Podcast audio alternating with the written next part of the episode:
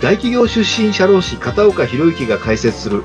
幸せが生まれる会社の仕組み。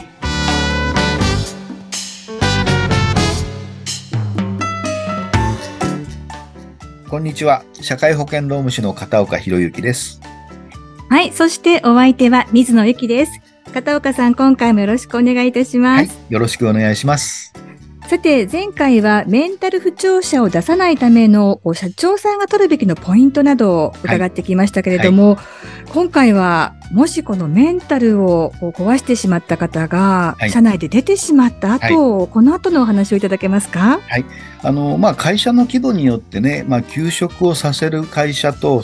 休職させる余裕がなくてすぐ辞めてもらうっていう会社さんあると思うんですけども、はい、一応ある程度の、まあ、体制が整っていて、うん、メンタル不調者が出たら、一定の期間休職をさせることができるっていう会社さんについてのお話なんですけども、はい。まあ、大体の人事の担当者からよく聞く言葉なんですけれども、はい。あの、メンタル不調者が会社の中にいるよりは、人手がタイトになるけれども、いろいろ煩わされたり、気をつかなきゃいけなくなることがなくなって、まあ、休職してもらってるうちは、ほっとしてました、なんていうことをよく聞くことがあるんですね。ええ。確かに、まあ、あのー、体調不良の人が会社に出たり出なかったりして、この人来るのか来ないのかなんていうやきもきしてるよりは、もう完全にもうこの人はある期間来ないんだというふうに割り切れればですね、まあ、周囲の社員も、はい、まあ、もちろんご本人も治療に専念できるし、集中できると考えるんですけども、ちょっとそこで落とし穴があるんですね。うん、落とし穴ですか？はい。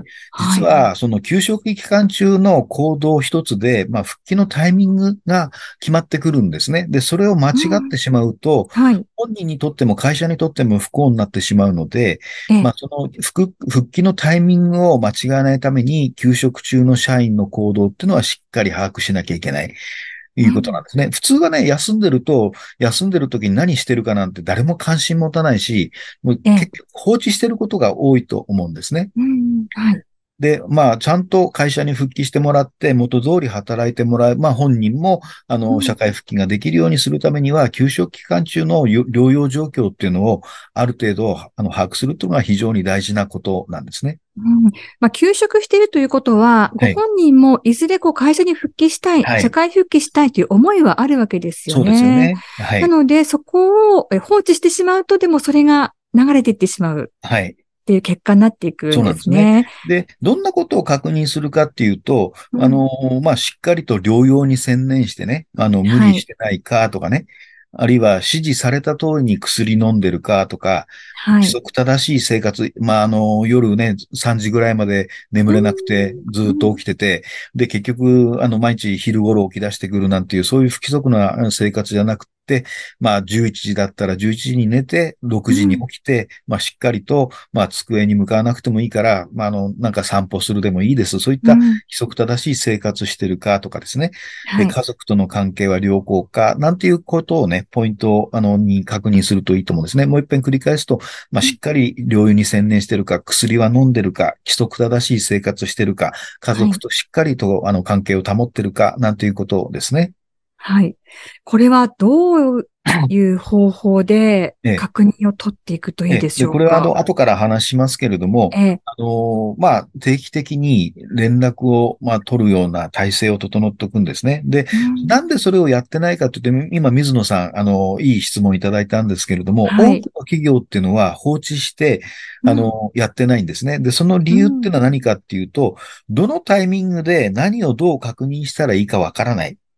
で、休職中はあんまり会社が口出ししないでそっとしておいた方がいいっていう、そういうあの誤解をしているところが多いんですね。だからそこに集約されるので放置してしまう。だから、でも実際には適切なタイミングでしっかりと情報を把握していく必要があるんですね。で、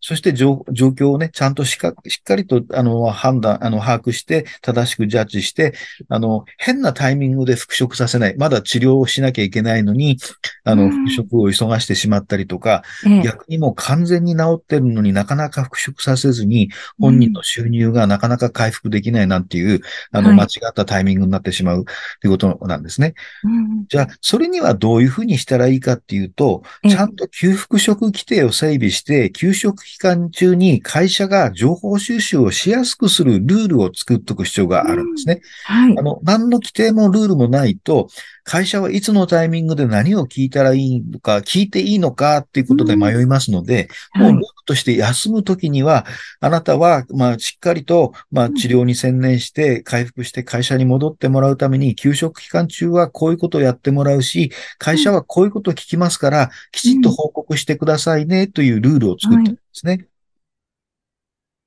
一緒にこう会社も寄り添ってはい。復帰していく道のりを歩んでいくんだよっていう意思表示にもなりますよね。はい。で、休職中のね、あの、ブラックボックスになってしまったときに、まあ、復職時の悲劇が起きましてですね、ええ。で、あの、休職中の様子を全く会社が把握してないことで起きることなんですけれども、うんあの、なぜかというと、復職のタイミングが、やっぱりあの、主治医の診断書のみで判断してしまうってことなんですね。はい。で、多くのケースで、あの、主治医の診断っていうのは、日常生活ができるとか、そういった意味で復職かというふうにするんですよ。で、ええ。あの、大体患者さんがお医者さんに自分の仕事の内容、デスクワークなのか、肉体労働なのか、なんてことを、あの、正しく詳しく話してない患者さんって多いんですね。そうするうとん、お医者さんは何をもって判断するかっていうと、朝何時に起きますか？夜は何時に寝ます？昼間何やってますか、あ日常生活ちゃんとできてますねうん。みたいな判断をすると、じゃあ仕事の内容に関係なく、うん。あの、まあ、復職できますかねみたいな感じになっちゃうわけですよね。うん。で、そこでルールとして決めておくのは、会社側が主治医に症状がどんなになってるかってことを聞いていいという、あの、了解を取れるようなルールであるとか、逆に仕事の内容を具体的に、この人はこういう仕事で、こういったところに負荷がかかってるんですよということを、あの、主治医の先生に情報を伝えることができるようなルール。はい。そういうふうにしておくと、まあ症状はお医者さんから会社が聞けますし、あええの、お医者さんは会社の上司や経営者から、この人がどんな負荷がかかる仕事をやってるのか、ということで、先生が見立てた症状によって、その仕事につけるかどうか、日常生活を、あの、超えたレベルで、あの、うん正しい診断ができると思うんですね。うん。で、あの、と当然ね、あの、本人は、あの、お医者さんにそんな詳しく仕事の内容なんか話すなんていうことは、あの、ないという前提で、はい。お医者さんはね、あの、それがで、情報が取れないから、会社側からもらえるようにしとくと、お互いにいい方向に向くんだと思うんですね。うん。確かにこう、病んでいる状態でご本人が、はい。なかなかこう自分のことを正しく伝えるっていうことも難しい中で、でね。会社のことをもう伝えなきゃとかって、それもストレスにかえってなってしまうと、なると、はい。会社とその先生、主治医の方が直接お話しできるっていうのは、そのご本人にとってもあの有益なことですよ。いいね。ええで、間違っちゃうのはですね、まあ、うんだいたい良くなってくると、早く収入を確保しなきゃいけないんで、ええ焦って早く会社に行きたいというわけですよ。そうすると、うん本当はまだ調子が悪いのに、あの、うん仕事を失うことが怖くって、あの、お医者さんにもう良くなってますから大丈夫ですって言うと、せ先生はそういうふうなあの観点で診断書を書いちゃうこともあるんですよね。ええで、主治医の先生も本人が仕事をしたい、できるって言ってるんで、仕事を失うことに関しては責任取れませんから、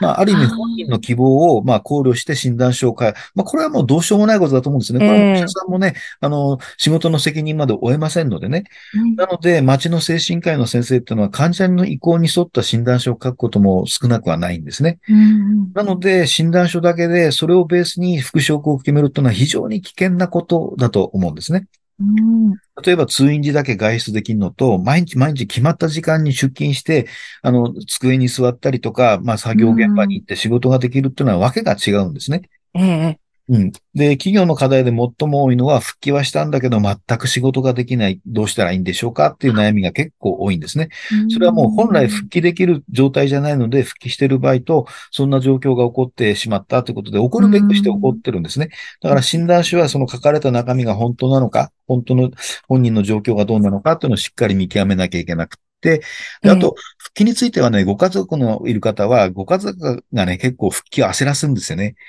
まあ、例えばね、うん、整形維持者を失っで、あの、あうつ状態で休職してると、あの、まあ、生活も苦しいわけですよ。旦那さんがそんな休職して収入ないと奥さんもパートに出なきゃいけなかったり、うんお子さんたちもアルバイトしないと、あの、生活できなくなる。で、そうすると、まあ、朝の目覚めもね、顔色が良くなってきたとか、まあ、食欲も出てきたから大丈夫だからもう会社行ったら、みたいな感じで、あ続くわけですよ。そうすると、ええまあ本人もね、家族を養わなきゃいけないし、うん、やっぱり行かなきゃと思って焦ってしまう。で、まあ、復帰途中に、途上にあるのにもかかわらず、その先生と相談して大丈夫です、んみたいな形で、先生も、あの、復職かという診断が来たんですね。だから、はい。あの、ある意味日常生活ではストレスがあんまりない状態ですから、まあ、回復してるように見えると思うんですよ。はいで。も、先ほどもね、申し上げたように、会社ってのはいっぱいストレスもプレッシャーもありますので、ええ仕事をする場所ですから日常生活とは違うんですね。うん。なので、本当の回復状況を見極めて、仕事に耐えるかどうかを判断するためには、まあ、治療の経過をある程度把握して、お医者さんにも仕事の状況をお伝えして、ブラックボックス化しない。で、あの、復職するにも、これも後でも話すことに関係するんですけども、はい主治医の診断のみをもって判断するんじゃなくて、はい。まあ皆さん50人以上の企業の、あの、規模の企業では産業医っていう先生を選任してると思うんですね。はい。で、まあ中にはね、名ばかり産業医で会社のことをあんまり知らない産業医の先生もいないとは言えないんですが、うん。一応産業医の先生っていうのは会社の業務内容を把握してるっていう前提で、主治医の書いた診断書をもとにして、まあ産業医のあの、目でね、あの、この人が復職できるかどうかっていうのを総合的に判断するということが必要かなというふうに思っています。ただ、はい。若干、あの、気になるのは、産業医の先生も、内科の先生で精神科の専門医じゃないことがあるんで、はい。まあその場合にはね、私はいろんな精神科の先生、つながりがありますので、ええあの、ご心配な向きは、あれがありましたら、あの、声かけていただいたら、専門の精神科の先生もご紹介することはできます。はい。頼もしいお言葉ですね。はい。はい。で、まあ最後にまとめになりますけども、もううんキーワードはブラックボックス化をさせずに見える化して、まあ休職休職者のあの日常生活が定期的に把握できる、あの回復状況を把握できるようにするって、これが大事なことだってことをご理解いただいたらいいんじゃないかなというふうに思います。はい。まあ、休職期間中だからといって、もう放置するのではなく、やはり目をかけ、心をかけていくっていったところで、一緒に、こう、ふふ